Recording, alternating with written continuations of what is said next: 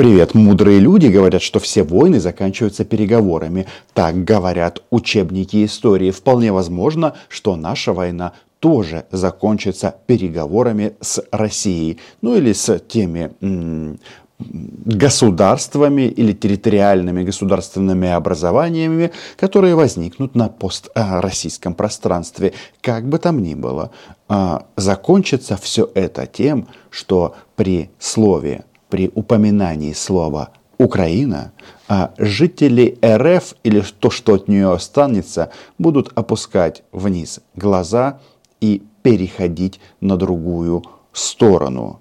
И уже этот процесс понемножечку начинает а, набирать обороты. Они еще толком это не сформулировали для себя, еще по инерции там мечтают о Львове, но лед тронулся, господа присяжные заседатели.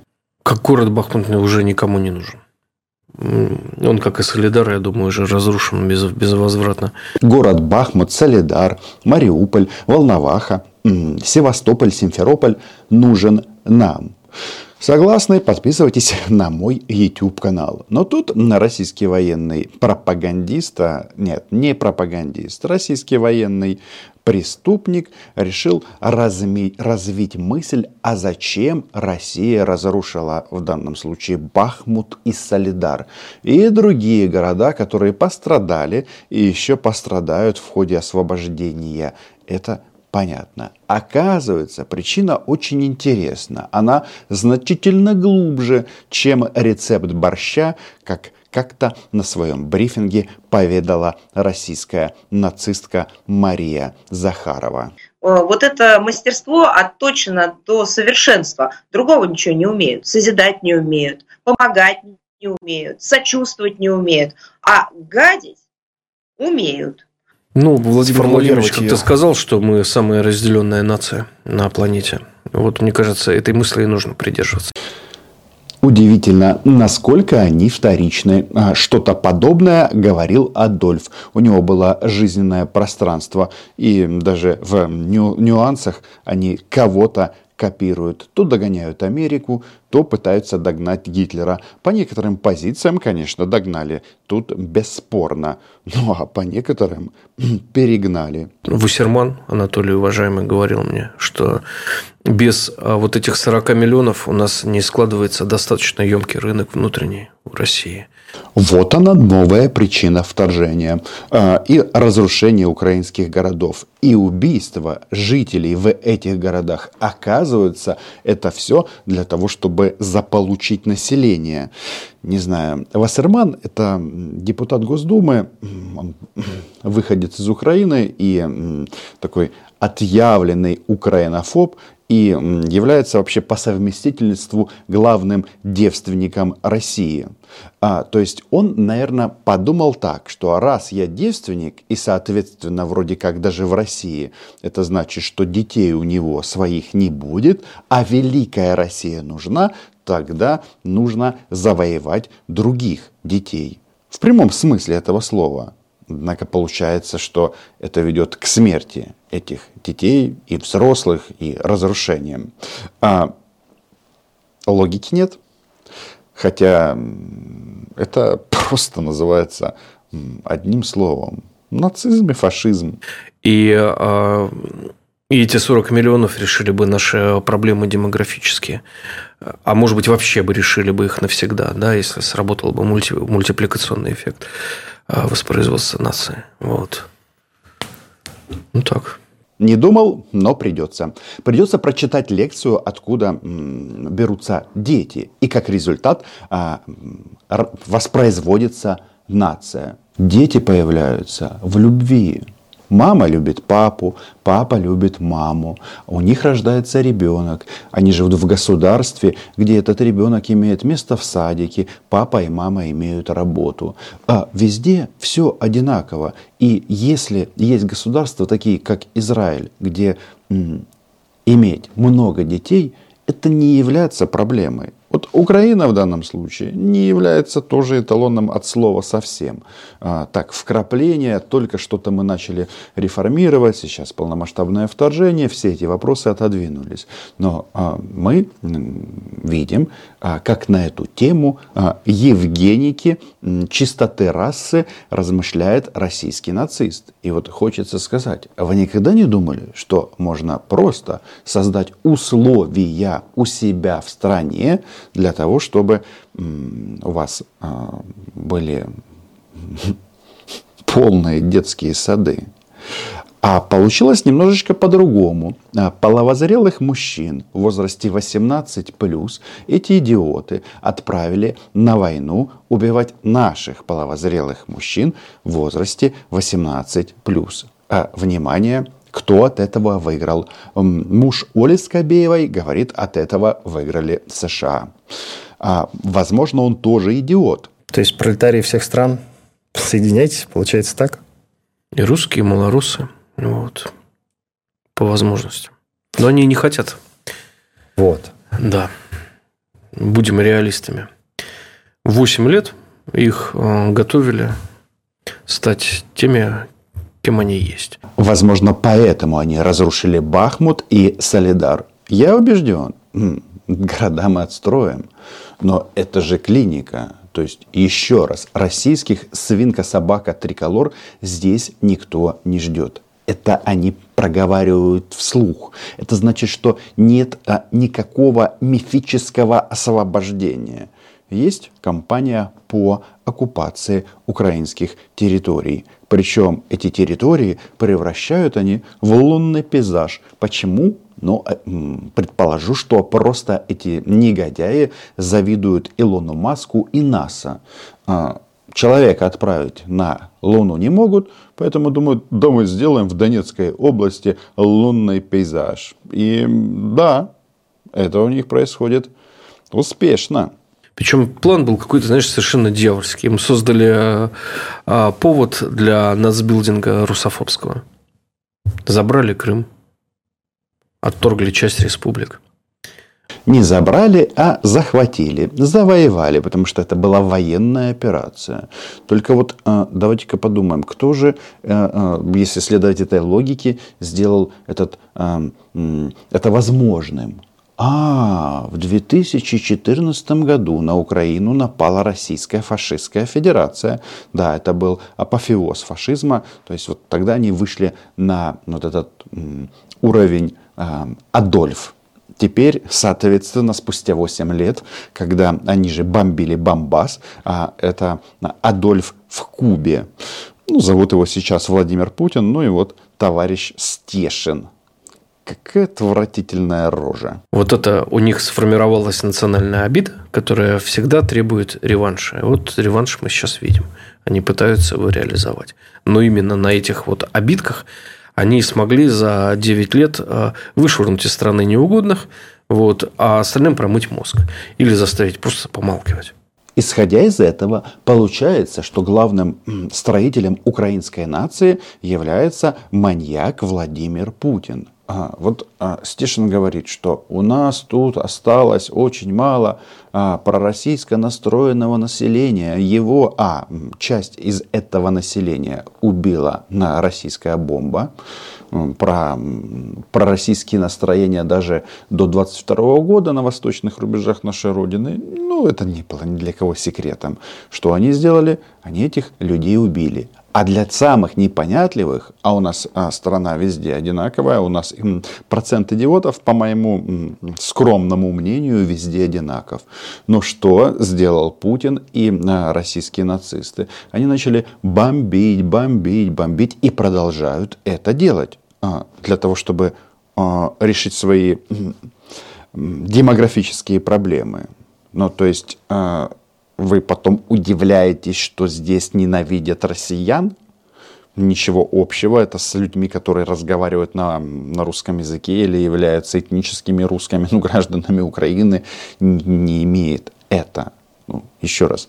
А вы атакуете украинские города, хвастаетесь этим, а потом задаетесь вопросом, почему нас никто не любит. И вот э, вообще это видео, как ни странно, оно было посвящено обидам России на своих соседей. Досталось абсолютно всем даже норвегам.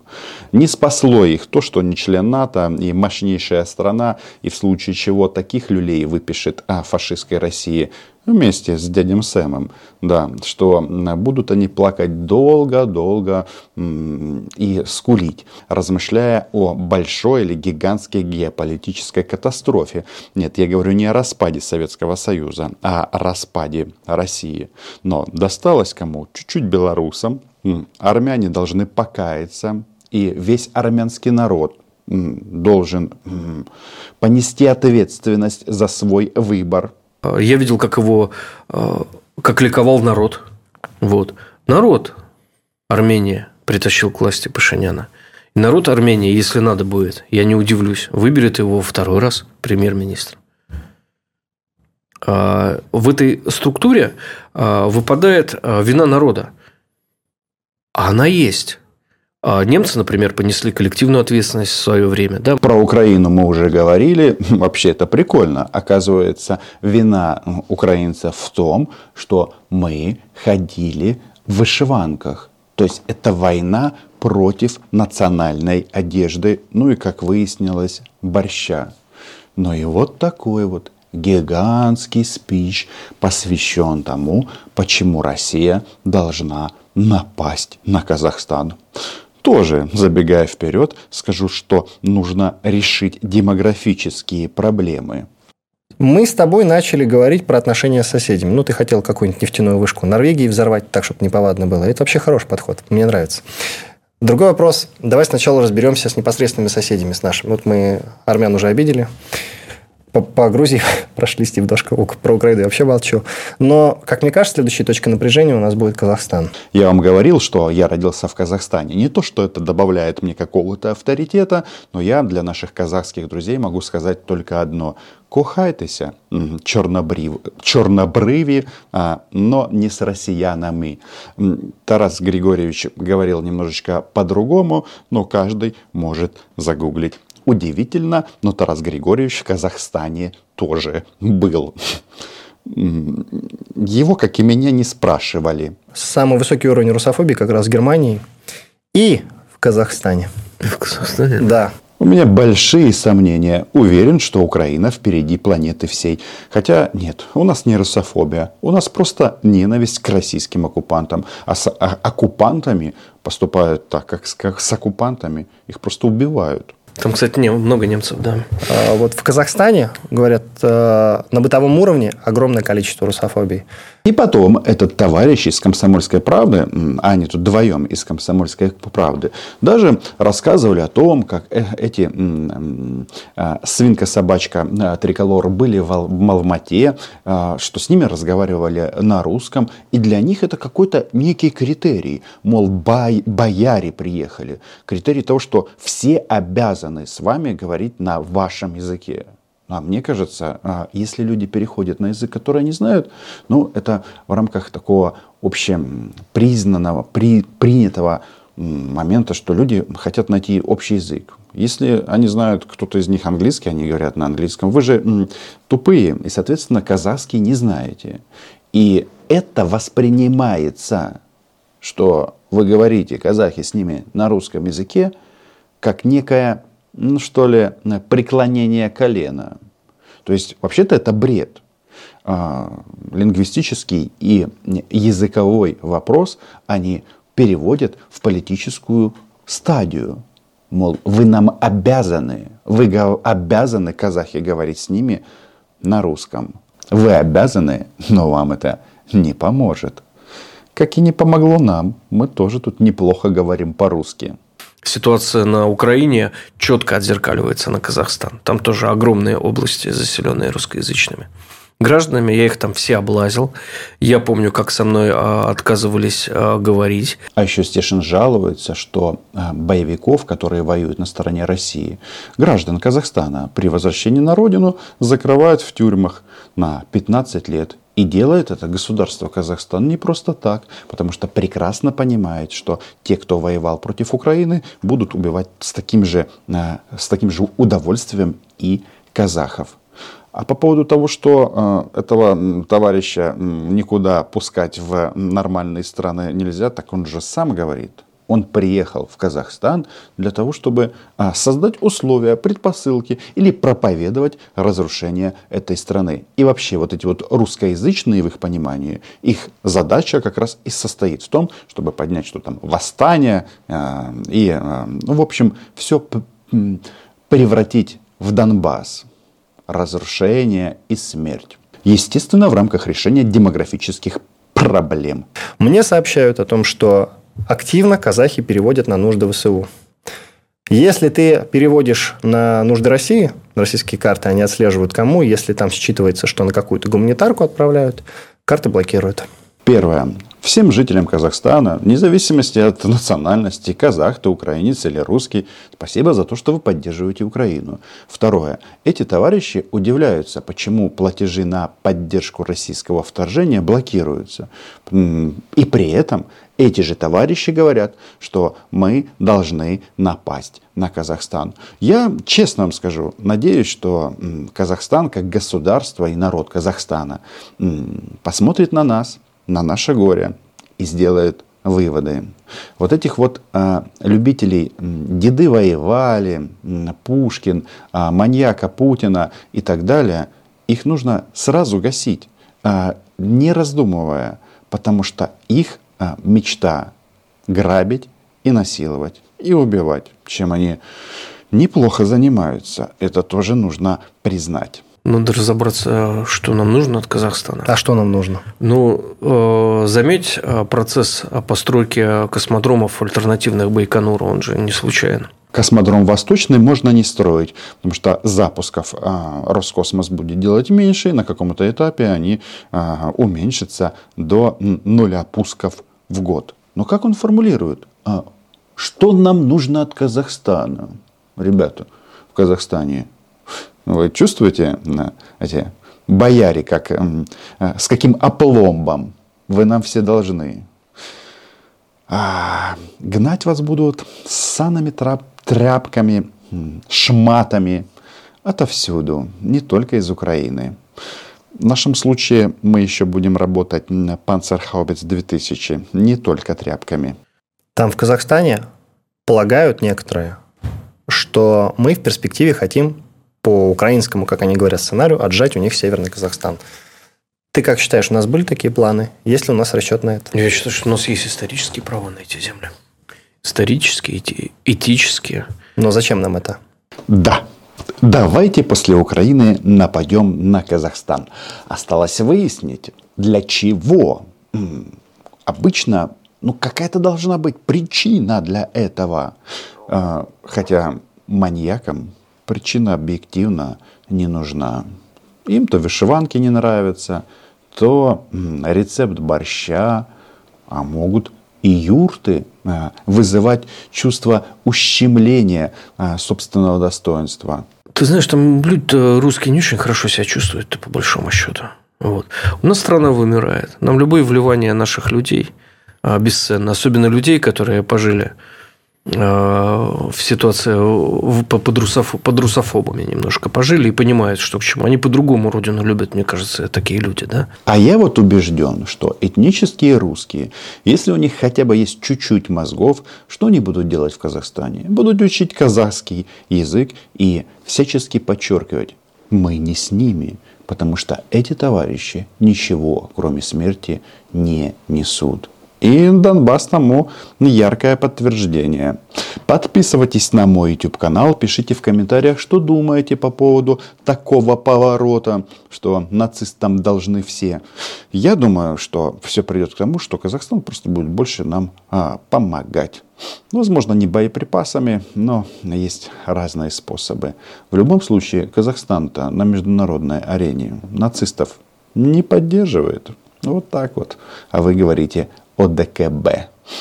Как можно размышлять вслух о том, что э, Россия нападет на ближайшего союзника в рамках так называемого этого военного блока. Идиоты. Ладно. До зустрічі. А, самое главное. Украина была, ей будет. Кстати, я убежден, что Казахстан есть, был и будет. Чао.